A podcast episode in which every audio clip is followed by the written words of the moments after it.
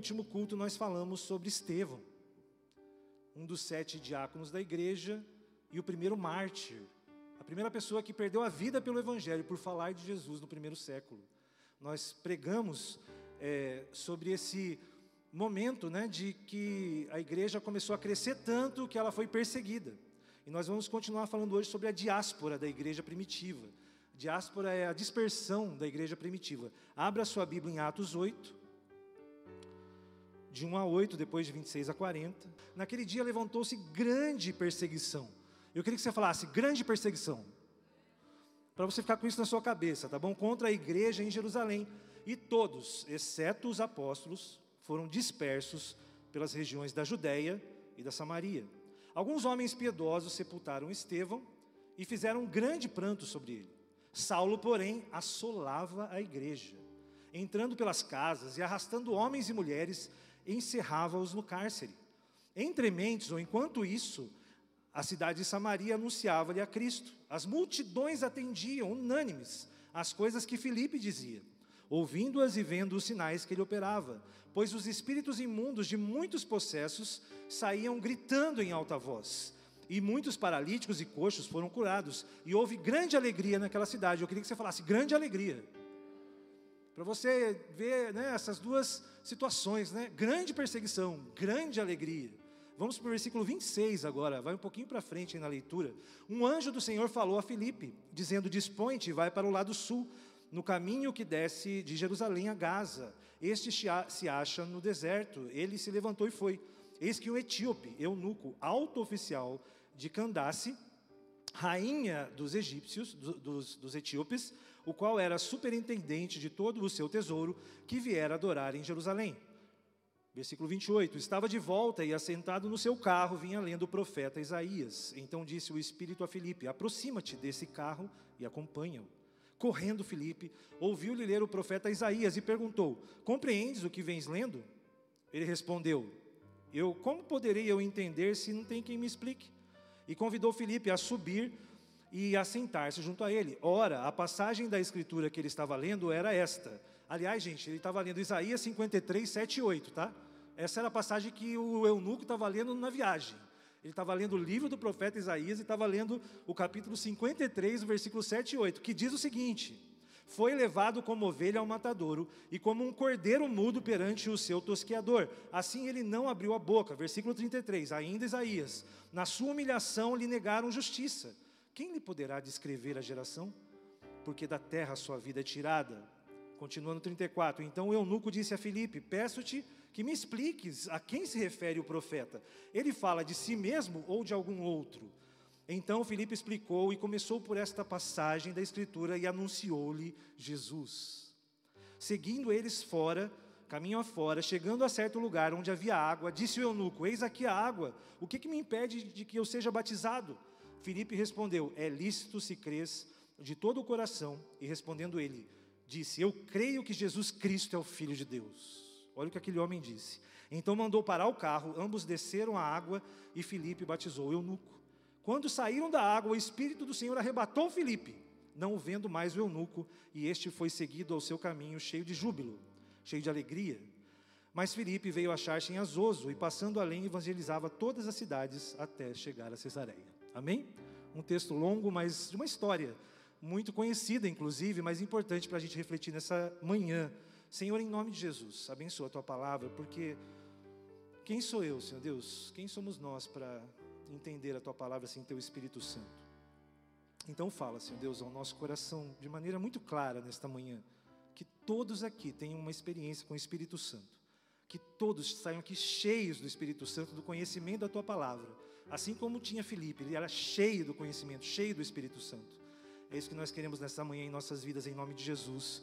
Amém e amém. Meus irmãos, esse texto mostra a igreja sendo impelida pelo Espírito Santo. Assim como um veleiro, ele vai com vento, porque o Espírito Santo é um vento. Amém, meu irmão? Sabia que você veio aqui hoje pelas asas do Espírito Santo? Você que está assistindo aí, é o vento do Espírito que te move. Eu creio nisso. Você está aqui por causa dele. Ele está protegendo você, te guiando. A morte de Estevão era para ser uma tragédia, mas foi o estopim, sabe, da igreja seguir o ide de Jesus, porque Jesus falou assim: ó, fica em Jerusalém para receber o Espírito Santo, mas depois o que, que ele falou? Ide pregar o evangelho também na Judéia, em Samaria e até os confins da terra. Jesus não mandou a igreja ficar parado. Essa é a primeira lição de hoje. Jesus não te chama para ficar parado. Jesus te chama para avançar. A igreja foi chamada para avançar. Quando Jesus fala isso, é que ele queria alcançar o mundo. E nós estamos aqui dois mil anos atrás, porque aqueles homens foram fiéis e eles foram a semente do Evangelho, meu irmão. Os mártires foram a semente do Evangelho. O sangue deles semeou o Evangelho para chegar até eu e você. Isso é maravilhoso, porque Deus usa tragédias para fazer algo novo acontecer. Jesus disse lá em Atos 1:8: "Mas recebereis poder ao descer sobre vós o Espírito Santo, e sereis minhas testemunhas tanto em Jerusalém como em toda a Judéia e Samaria e até os confins da terra." Não é à toa que Filipe estava indo para onde? Para a Judéia, estava indo para Samaria. E Deus ainda manda Filipe ir para o deserto, encontrar com um etíope. Gente, um etíope, ele é um cara da África. A Etiópia é hoje o que a gente chama de Sudão. Quando Felipe falava para aquele homem, né, que ele era um alto oficial da rainha, ele não era qualquer pessoa, era uma pessoa influente naquele país, o evangelho já estava alcançando os confins da terra. Olha como Deus é. Uma pessoa que você alcance pode levar o evangelho para os confins da terra. Você acredita nisso? Não despreza nenhuma pessoa que você prega o evangelho. Às vezes você pode estar pregando para um cara que daqui a uns anos vai ser um grande pastor e vai alcançar milhões de pessoas, mas porque você semeou a palavra nele. É muito importante. Eu me lembro dessa história que alguém chegou na oitava série, antiga oitava série, lá nos Estados Unidos, e falou de Jesus para o Billy. Eu já falei isso aqui já. E o Billy, que estava do lado ali, ouviu e aceitou Jesus, que nem esse eunuco aqui, ele aceitou Jesus, ele se batizou. E sabe quem que o Billy, o Billy se tornou? O grande Billy Graham. Maior evangelista do século 20. Milhões de cruzados, milhões de pessoas em cruzadas assistiram. Porque um adolescente pregou para o Billy Graham.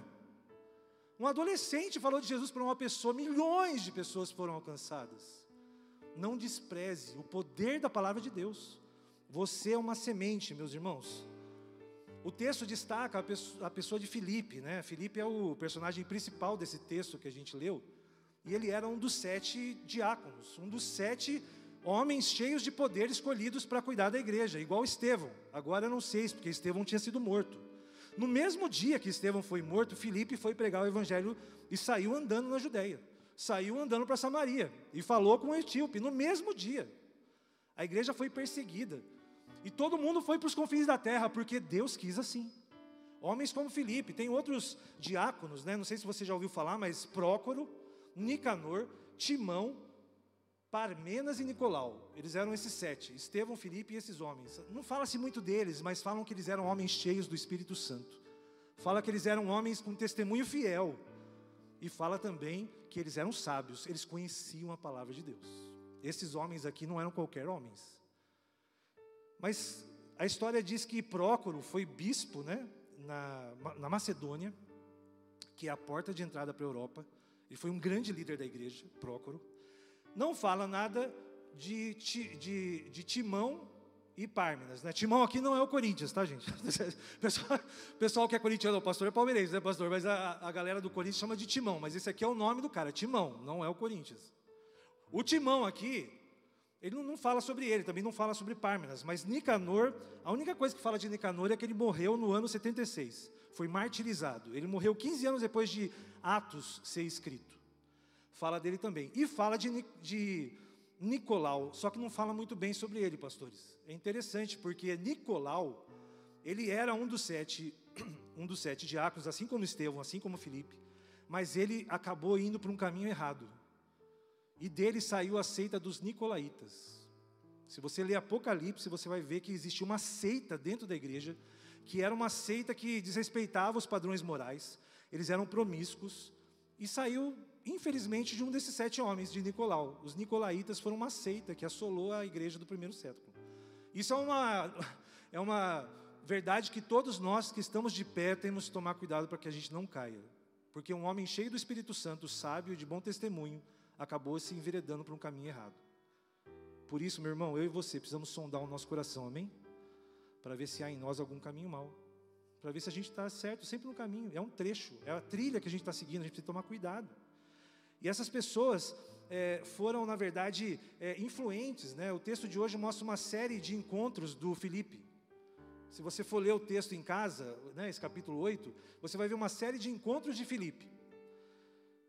Filipe encontra Simão, que é um mágico, depois você vai ver o que acontece nessa história. Filipe depois encontra com um anjo. Um anjo fala: Filipe, olha, vai por esse caminho aqui. Ele encontra um anjo. Olha, olha os encontros desse capítulo 8. É muito legal você ler. O anjo pede para Filipe ir encontrar com quem? Com o eunuco, que a gente leu aqui esse texto, que foi aquele homem que estava indo para a África. Estava no caminho do deserto. E Filipe se encontra também com o Espírito Santo. Porque todos nós podemos ter um encontro com o Espírito Santo. E o encontro do Espírito Santo é, com o Felipe é algo extraordinário, gente. É como se ele fosse é, teleportado de um lugar para outro. A distância que ele foi teleportado depois que ele falou com o eunuco é de uns 50 quilômetros. É que nem se você estivesse hoje aqui em Campo Grande, e de repente, logo em seguida, você abrisse seus olhos, você estava comendo um pão de queijo ali em Anduí. Falei certo? Eu estou aprendendo. Eu, me falaram outro dia, o Bruno falou de um pão de queijo lá, eu fui experimentar. Gente, é bom fazendo propaganda aqui do pão de queijo. Mas você imagina, você está em Campo Grande, abriu o olho e está lá, 50 quilômetros de distância. Olha o que Felipe experimentou nas asas do Espírito Santo. O primeiro teletransporte. Eu acredito que um dia Deus vai permitir que o homem descubra como é que faz o teletransporte, sabia, pastor? Porque Deus vai fazendo todas as coisas. Deus vai permitindo que os homens, ele sabe fazer isso. Agora, uma coisa é certa: quando a gente encontrar com Jesus na glória, quando ele vier, quando você for arrebatado, o seu novo corpo não vai ter barreiras nenhuma de dimensão, nem de tempo, nem de nada, sabia? Jesus vai te dar um novo corpo. Sem problema, sem defeito, porque é o corpo que Deus preparou para você, meu irmão e minha irmã, para nós. Esse corpo não tem barreiras, você pode ir para onde você quiser.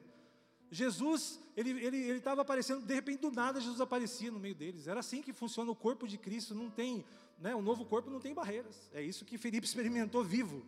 Felipe experimentou ser tele, teletransportado. Gente, que coisa interessante. E, e esse texto fala para gente que mesmo em grande, em meio ao grande sofrimento, nós podemos viver uma grande alegria. Amém, meu irmão? Nós estamos vivendo tempos ruins, a gente sabe disso, tempos de sofrimento, não precisa nem dizer aqui. A gente tem falado sempre, está difícil.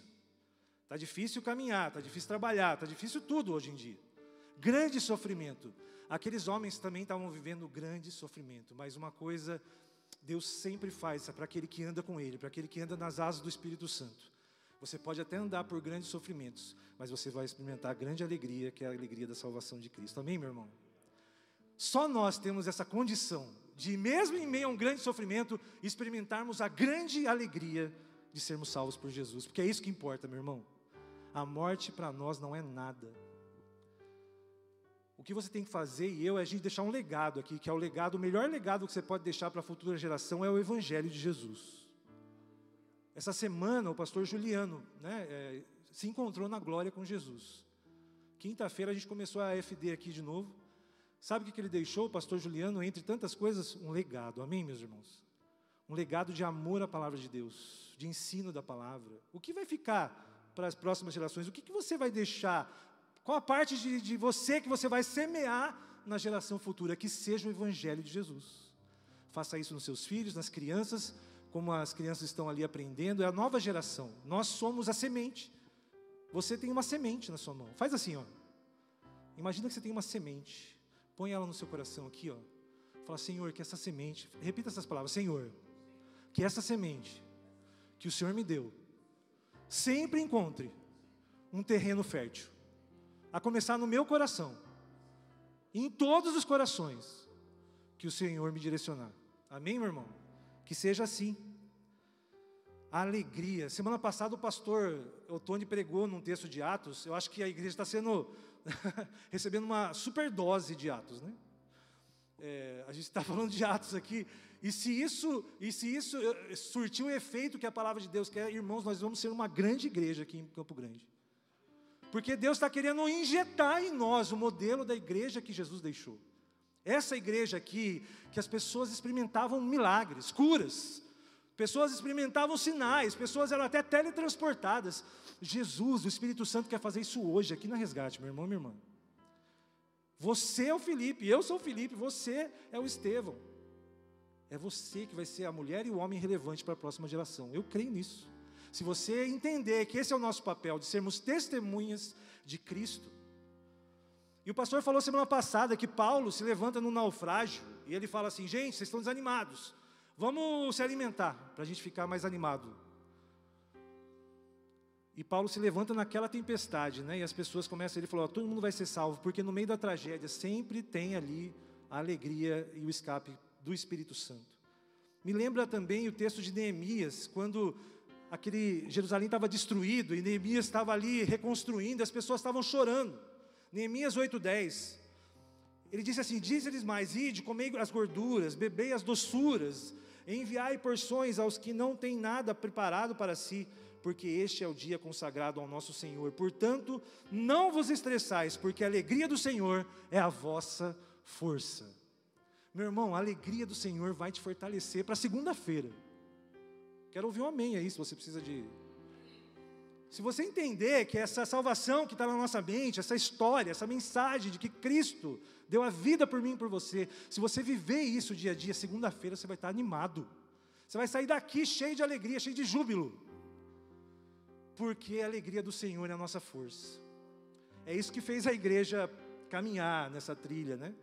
É isso que fez a Paulo, né, ficar ali, animar as pessoas naquele naufrágio, Neemias, né, reconstruir os muros, porque a alegria do Senhor é a nossa força. Nós oramos para que você receba nessa manhã a alegria do Senhor e que você busque consagração, porque sem consagração, sem caminhar de santidade, a gente não vai experimentar a alegria verdadeira de Deus. A gente precisa realmente caminhar em santidade. Busque essa consagração para que essa alegria possa mover você no meio dessa caminhada de tragédias. E as pessoas vão dizer: como você consegue caminhar em vitória no meio de tanto problema? E você vai dizer: a alegria do Senhor é a minha força. No meio da multidão que sofria, né, no mundo que sempre é injusto, é, a perseguição da igreja era algo injusto, porque as pessoas estavam sendo perseguidas, mas a palavra que, que traz aqui, do grego, é interessante. A palavra perseguição também é usada para semeadura. É como se as pessoas que foram dispersas, diáspora, é como se elas fossem semeadas. Deus falou assim: Olha, Estevão morreu, vou pegar minha igreja, que era enorme em Jerusalém, e vou semear ela no mundo. Porque Deus queria semear o evangelho em todo o mundo e alcançar todas as nações da terra. Ele prometeu isso não foi ontem, foi lá para Abraão. Há 3.500 anos atrás, Deus falou assim: Olha, Abraão, em você, nessa promessa, nessa aliança, será bendita todas as nações da terra. Deus te ama desde a eternidade, meu irmão. Deus pensou em mim e em você desde a eternidade. Ele já queria abençoar todas as nações. Aqueles homens não entenderam que a morte de Estevão foi um estopim, foi o lançar da semente para o mundo. Por isso que eles foram para a Judéia, por isso que eles foram para Samaria e a alegria estava em Samaria. Os samaritanos não se davam bem com os judeus, mas a alegria do Espírito Santo fez com que os samaritanos vibrassem de alegria. Que maravilha! A alegria do Espírito Santo, ela quebra barreiras de preconceito. A alegria do Espírito Santo quebra barreiras todas que existem, porque não há corrente, não há barreira que o poder do Espírito Santo não quebre. E Ele quer quebrar isso no nosso meio, trazer grande alegria. Grande alegria. Aquele homem, eh, Felipe entendeu isso, ele é chamado Felipe o Evangelista. Ele é conhecido como Felipe, o primeiro missionário, a pessoa que foi, ele ele estava ali em Gaza, de repente ele se viu a 50 quilômetros em Azoso, e ele ficava andando 100 quilômetros assim, ó, até Cesareia, ele ficava fazendo esse trajeto, ele ia até o limite da, de Samaria pregando o evangelho falando de Jesus, ele não parou de fazer isso, não confunda o Felipe evangelista com o apóstolo Felipe, né, que é outra né, é outra pessoa. O Felipe aqui é o diácono, ele que é o evangelista. A gente não está falando só de apóstolo. Fazer missões não é trabalho só de pastor. Fazer missões é trabalho do discípulo de Jesus. É trabalho seu e meu. Amém, meu irmão? na sua esfera de relacionamento, você precisa ser um evangelista. Porque o que vai trazer salvação e alegria para o mundo é a mensagem de Jesus, e ela está nas tuas mãos e nas minhas mãos. Eu e você somos o segredo da alegria chegar nesse momento para as pessoas. Estou vendo aqui a Nayara, estou indo toda sexta-feira falar com os funcionários dela, perturbando lá, né, Nayara? Está lá o pastor, toda sexta-feira. Sexta-feira eu, eu, fui lá, ela nem estava lá. Sabe o que aqueles, aqueles funcionários falaram ali? Que alguns são de Jesus, outros não. Que bom receber uma palavra assim. Sabe por quê, gente? Porque a palavra do Evangelho muda as pessoas. Não, não perca a oportunidade na sua esfera de relacionamento. Você está lá no esquadrão, né? Quantas pessoas, Patrick, você não tem para influenciar? Sua, esfera, sua esfera de, de relacionamento, Sabrina, você é professora. Quantas pessoas na esfera da educação você pode alcançar falando de Jesus? Pastor Otônio, advogado, quantos clientes, quantos testemunhos. Tem gente que vai lá, o pastor fala, tem gente que vai lá se separar com o divórcio e ele apresenta Jesus e, e não perde o cliente. Às vezes o evangelho dá prejuízo, hein, pastor? Você tinha que cobrar isso daí, como é que pode? Né? O cara tá, ia pagar o pastor para fazer o divórcio, mas daí o evangelho faz ele desistir. Como é que pode? Só Jesus mesmo para recompensar um advogado que é assim, que prega o evangelho e, e, e manda embora o cliente salvo por Jesus. Se existe uma obra que você pode fazer na vida de alguém, se você quer ajudar alguém, se existe uma obra que você realmente vai fazer diferença, é fazer ela conhecer Jesus. Vai mudar a vida dela para a eternidade, a eternidade com o diabo, a eternidade com Deus. Quer fazer uma coisa boa para alguém? Fala disso para ela. Você, você vai ser lembrado, sabe? Porque a palavra diz, meu irmão, minha irmã, que há uma festa no céu quando alguém aceita Jesus não é só uma alegria aqui, é uma alegria no céu, uma alegria na eternidade. É tão, tão bom ouvir isso, porque quando um injusto entende que Jesus Cristo, Nazareno, Filho de Deus, Ele é o Cordeiro Santo que tira o pecado do mundo, ele para a eternidade vai viver com Deus. Meu irmão, isso não tem valor. Ele pode morrer, mas ele não vai deixar de viver eternamente. Meu irmão, Jesus falava isso. Jesus conta três parábolas, e ele fala sobre essa alegria, mas uma alegria que é, que é no céu. Ele fala primeiro que é, a alegria de, de, de saber quem é Jesus é que nem um homem tivesse 100 ovelhas e uma se perde. Ele deixa as 99 só para me encontrar, sabe essa música? as 99, que ele deixa as 99 só para te encontrar. Você pode estar onde você estiver, Deus vai atrás de você, meu irmão. Só que ele usa uma pessoa, ele usa eu e você. E que alegria desse pastor ao encontrar essa ovelha perdida. Aí Jesus conta uma outra história. Ele fala, é como uma mulher que tinha umas dracmas, que ela perde o dinheiro, ela vai a casa toda para encontrar aquele dinheiro, ela encontra. Achei que eu tinha perdido aquele senhão. Aquela nota de 200 que ninguém vê. Você já viu? É, parece coisa que é, não existe. Né? Não passou ainda por mim essa nota de 200. Não, já passou uma vez. Mas já pensou em encontrar um dinheiro que você perdeu? É uma alegria, né? Jesus compara essa mesma alegria com aquele que encontra Jesus, aquele que está perdido. E ele conta a história do filho pródigo, que é uma história muito conhecida. A alegria de alguém que encontra com Jesus é como um filho que você perde e ele se reencontra. Olha que maravilha, gente. Não é só que ele vai embora, sabe um filho que está nas drogas quando ele se cura? Quando ele se recupera lá no esquadrão, não é uma alegria para a família? Meu filho se recuperou, ele está de volta. Essa é a mesma alegria quando, que Deus tem quando, você, quando alguém aceita Jesus. Porque é uma alegria maravilhosa. Eu escrevi aqui, Deus sente quando alguém entende quem é Jesus e quando um ser humano reencontra com o eterno, a eternidade se alegra. Não é maravilhoso isso? Quando você tem um encontro com o eterno, a eternidade fica alegre. Meu irmão, que maravilha fazer parte disso.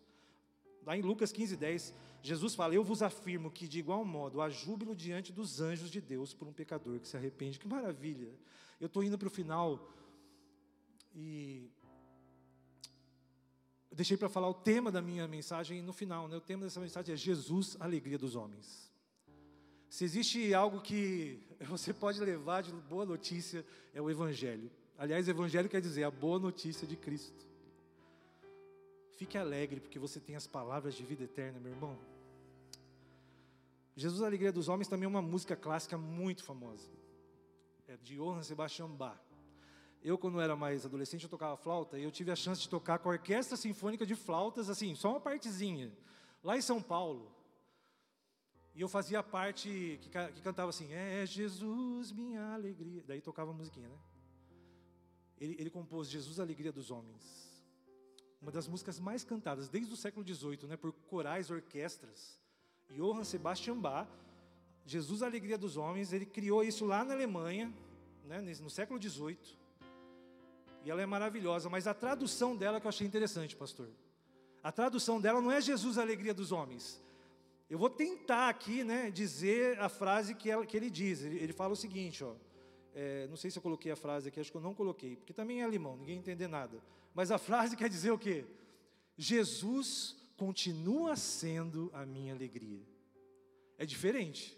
É diferente. Jesus é a alegria dos homens. Mas essa música, ela fala: Jesus continua sendo a minha alegria. A minha oração nessa manhã, meu irmão, minha irmã, é que Jesus continue sendo a sua alegria. Sabe, que amanhã, na segunda-feira, Jesus continue sendo a sua alegria. Que você ganhe um sorriso por isso e que você não deixe esse sorriso. Charles Chaplin falava, né? Um dia sem o sorriso é um dia perdido. Um dia sem Jesus é um dia perdido. Um dia sem a alegria de Jesus é um dia perdido. Que amanhã Jesus continue sendo a sua alegria, meu irmão. No momento em que a gente precisa, só Jesus mesmo para ser a nossa alegria no momento desse. Mas eu fico feliz de ter esse segredo guardado aqui no meu coração.